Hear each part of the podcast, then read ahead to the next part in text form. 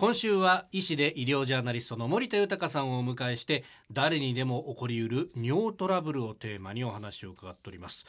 今日はですね実は男性も女性も多くの人が尿漏れに悩んでいるというお話。この1週間聞いてると結構な人数が悩まれているんだなっていうのね数字でも分かりますが。そうですね。まあ人に言えない秘密の第一位が尿トラブルという調査結果もありますから結構みんな苦労していても、まあ、人にあんまり相談できないということなんですね、えー、だからもっと楽な気持ちで泌尿器科の先生に相談したりあるいは友達にちょっと話してみるっていうことも大事かなと思いますね。はいであの尿漏れもですねなりやすい人というのがだんだん分かってきたんですね。そうなんですか、はい40代女性を対象に増加した体重と尿漏れの関係性を見てみると、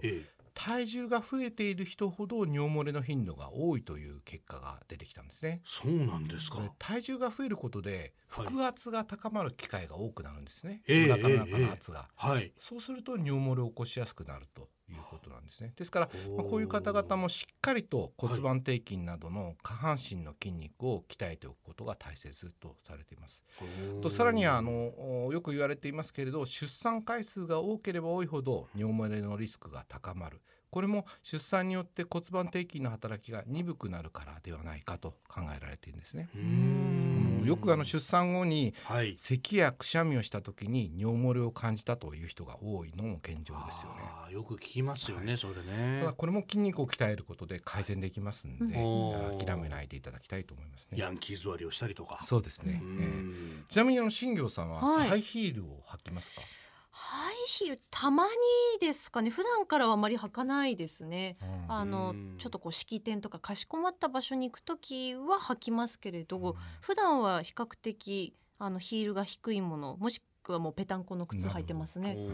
まあ新業さんの年齢でハイヒールを履いててもそんなに問題ないかと思うんですけれど、はい、実はハイヒールを履きすぎると尿漏れになりやすいと考えられてるんですね。これはあの履きすぎると体が歪んだりあるいは骨盤を下から支える骨盤底筋が衰えたりするために尿道をまあ締めたり緩めたりする筋肉の働きが弱りそして尿漏れを引き起こす可能性が高まるということなんですよね。そうなんですか、えー、ちょっと妻に言っとこう、結構10センチぐらいのヒールカカカカやってたりするんだよ。すごいですね。あれ大変だよね。なんか背伸びをしてもみたいな感じになるじゃない。男が履くと絶対無理ですよねあれね。だからなんかパーティー会場までは普通の運動靴で行ってそこでみんなハイヒールを履き替えると。そうですね。私もそうしてます、その方がいいかなと思いますけど。なるほど。ちなみに飯田さんの下着はトランクスですか、それともブリーフですか？どうしたんですか？唐突に。なんか一番どうでもいい情報が。待って待って。これとっても大事な話なんですよね。私はですね、トランクスですね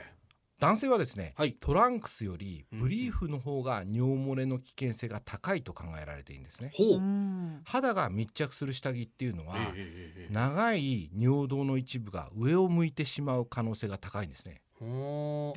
はい、はい、上を向いた状態で排尿すると、尿道の中に尿が残った状態が起こるんですね。ですから排尿後滴下といって、はい、尿をした後にちょろちょろっと漏れてしまうんですね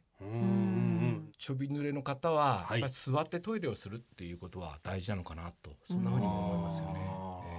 えー、うちもあの母親がですねもう座ってやりなさいっていうのをこう教えて、で今子供にもそうやって教えてるんですけどあれやっぱ汚さないっていうのもいいんですよね。そうですね。あの立ってすると尿跳ねを生じてトイレの周囲が汚れるということからですね、現在だいたい男性の6割の方も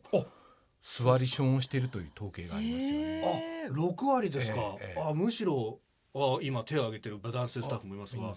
うん、私も家では座り派ですね、はい、飛行機とか新幹線の中って結構揺れるじゃないですか、ね、立ったままするとちょっと周り汚しちゃうんですよね。だから僕なんかいつも拭いてる時間が結構もう 申し訳ないなと思って拭くんだけど、いつも拭いてると何やってんのかなと 座りゃよかった座りゃよかったと。えー、ということで今週は医師で医療ジャーナリストの森田豊さんに尿トラブルについてお話を伺いました。先生一週間どうもありがとうございました。ありがとうございました。